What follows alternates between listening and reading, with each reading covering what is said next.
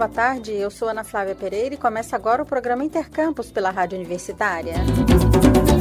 Na próxima semana, nos dias 10 e 11, haverá nova aplicação das provas do Exame Nacional do Ensino Médio 2022 para dois grupos de estudantes específicos.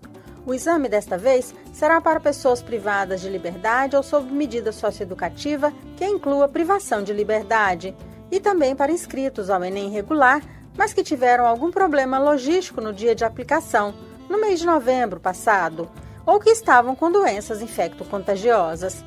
Neste caso, só faz a prova semana que vem o participante que apresentou pedido de reaplicação entre os dias 21 e 25 de novembro e tenha tido esse pedido aprovado pelo INEP, o Instituto Nacional de Estudos e Pesquisas Educacionais Anísio Teixeira. Informações como o local de aplicação do Enem na próxima semana e o cartão de confirmação de inscrição podem ser acessados pelo portal do aluno no site enem.inep.gov.br barra participante. O Ministério da Educação anunciou a antecipação dos calendários de inscrições aos primeiros processos seletivos de 2023 do Sistema de Seleção Unificada, SISU, do Programa Universidade para Todos, ProUni, e do Fundo de Financiamento Estudantil, o FIES. Pela programação, os editais com os critérios e cronogramas para os três processos seletivos serão publicados este mês.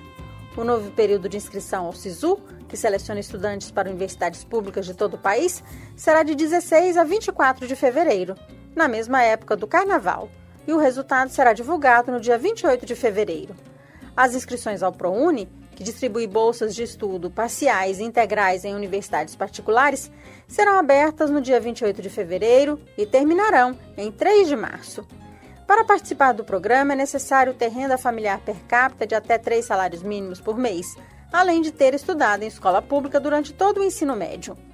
Já o FIES, o Programa Federal de Financiamento, que concede empréstimos aos estudantes de baixa renda para estudar em universidades privadas, terá suas inscrições de 7 a 10 de março.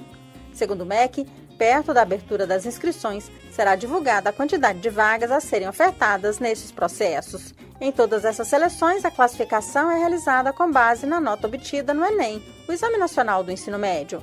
Para o ProUni, serão aceitas as notas do Enem 2021 e 2022. Já no FIES, quem participou de uma das edições do Enem a partir de 2010 até a mais recente poderá se inscrever. No SISU, são aceitas apenas notas do Enem 2022. As inscrições aos três processos seletivos são gratuitas e devem ser feitas exclusivamente pela internet no portal Acesso 1.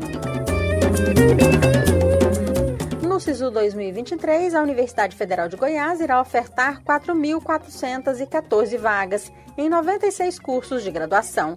São 2.200 vagas para ampla concorrência e 2.214 pela Lei de Cotas. Um mapa preparado pelo IFAM, que cataloga mais de 1.400 etnias indígenas no país, pode ajudar na definição de políticas públicas para as populações indígenas brasileiras. O projeto do IFAM atualiza mapa étnico-histórico elaborado no início do século XX e, segundo o professor Andrei Nicolin, do Núcleo de Formação Superior Indígena da Universidade Federal de Goiás, será importante instrumento na defesa das línguas, cultura e territórios indígenas. O professor Andrei conversou com a repórter estagiária Beatriz Miranda, da Rádio Universitária, sobre a importância desse mapa feito pelo IFAM. Vamos conferir na reportagem a seguir. Mapa lançado pelo IFAM, Instituto do Patrimônio Histórico e Artístico Nacional, cataloga mais de 1.400 etnias indígenas. O projeto é uma versão mais moderna e atualizada do mapa etno-histórico do Brasil e regiões adjacentes, elaborado no século XX pelo etnólogo alemão Kurt Unkel. O principal objetivo do mapa é retratar a diversidade étnica e linguística dos grupos indígenas do Brasil.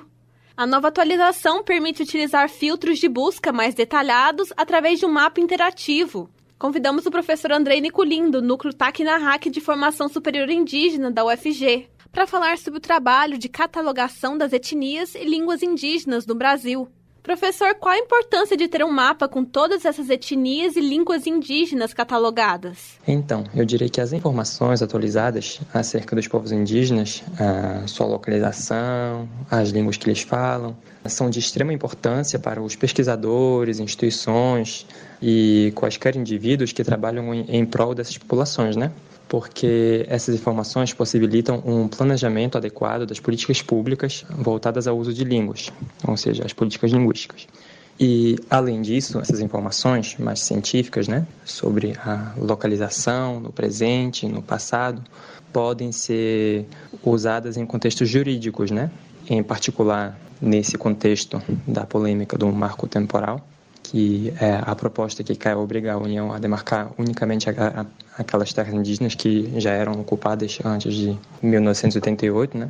Então, essas informações de cunho mais científico são importantes também para essas populações, para, para que a gente possa defender seus direitos ao uso de línguas, território e preservação ah, de suas culturas. Por que essas línguas indígenas estão desaparecendo? Infelizmente, desde o começo do processo colonizatório, a gente vive nesse contexto de etnocídio constante, porque por motivos diversos, uh, por exemplo, no século XX, tem mais a ver com o uso de terras. Algumas populações têm sido atacadas pela população indígena, brutalmente atacadas, a fim de ceder suas terras para as pessoas invasoras, né? Por exemplo, na região de Mato Grosso, isso aconteceu de forma particularmente cruel, que teve vários povos que foram envenenados, massacrados mesmo, né? Por exemplo, o povo Tapaiuna, o povo Panará, passou por ataques desse tipo.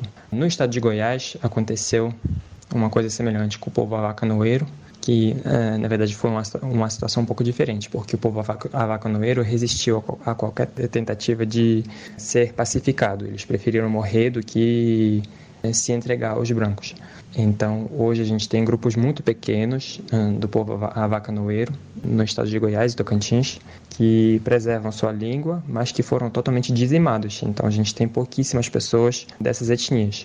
Outros povos não foram dizimados dessa forma, mas passaram pelo processo de perda da língua materna, porque a língua portuguesa conta com mais prestígio, então algumas pessoas em algumas comunidades decidiram que não iam repassar a língua materna a, aos seus filhos por causa de todas aquelas situações de discriminação da criança que por exemplo, as famílias que moram na cidade se deparam com isso. Quando a criança começa a frequentar a escola não indígena, ela pode se deparar com preconceito, discriminação, aí é, ela prefere falar só português.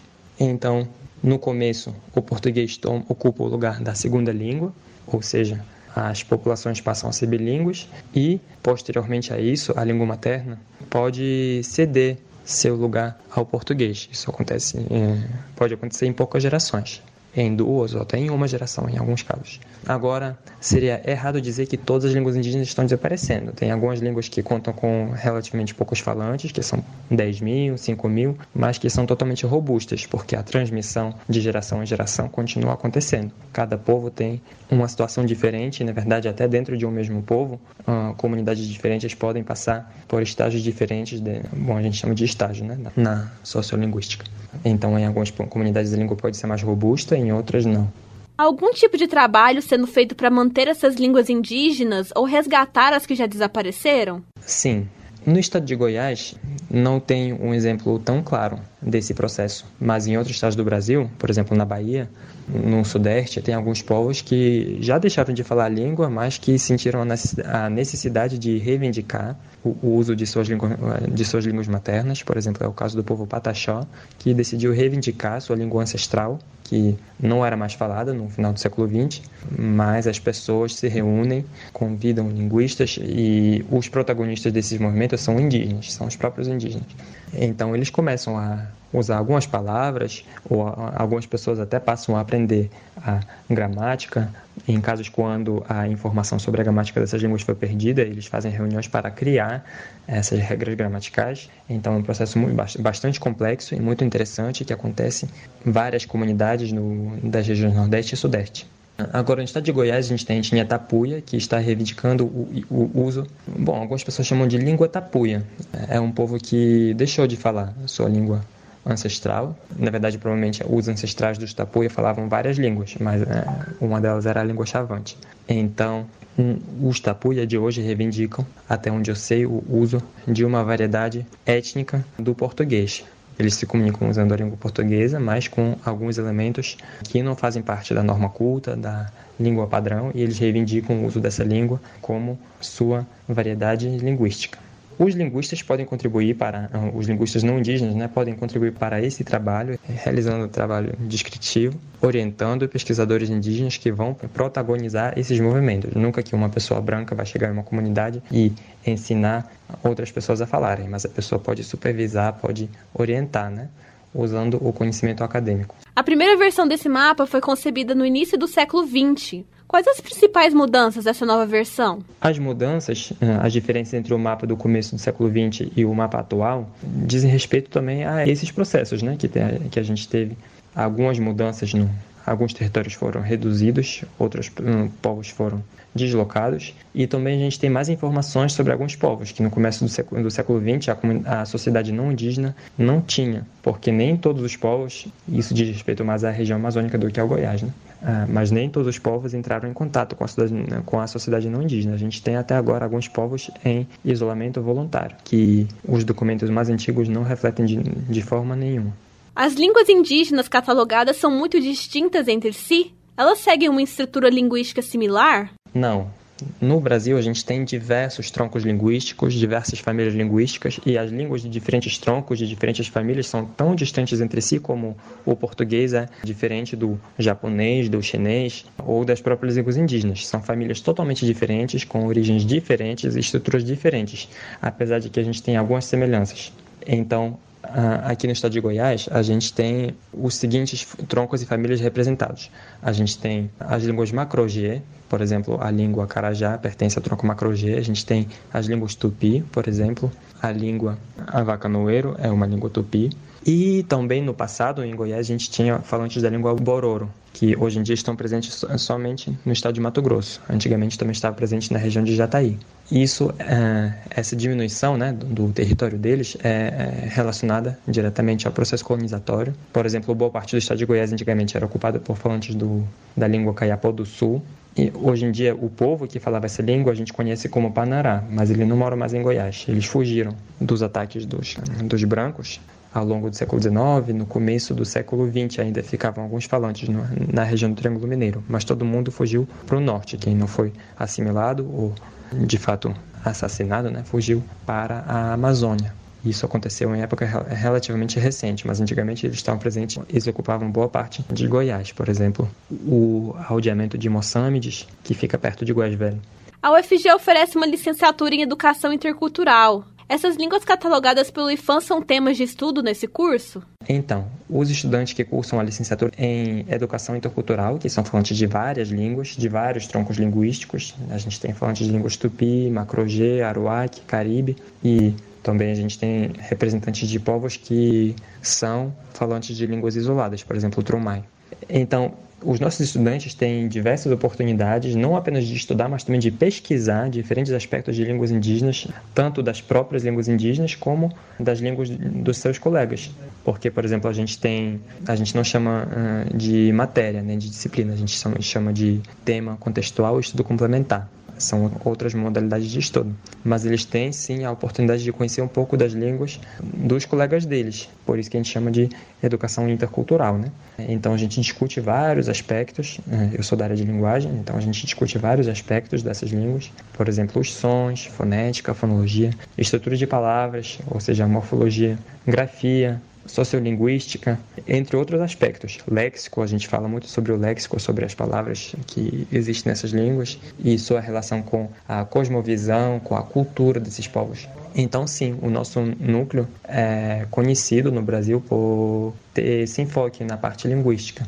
Evidentemente, a gente tem outras licenciaturas interculturais no Brasil, que, onde também uh, os alunos estudam alguma coisa de linguística, mas no nosso núcleo é, essa área é particularmente forte. Essa foi a participação do professor Andrei Nicolin, do núcleo Tacnahac de Formação Superior Indígena na UFG. Repórter estagiária Beatriz Miranda para a Rádio Universitária. O Intercampus de hoje fica por aqui. Voltaremos na quinta-feira, ao meio-dia. Amanhã, neste horário, você acompanha aqui o programa UFG com você, que fala de ações de extensão realizadas pela Universidade Federal de Goiás.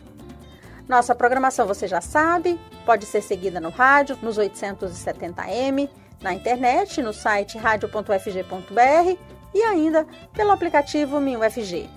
A seguir temos mais jornalismo com Universitário em Forma. Hoje, nos trabalhos técnicos, nós contamos com as colaborações de Ana Cláudia Rezende e Tiago Damaso. A todos e todas, obrigada pela audiência e até mais.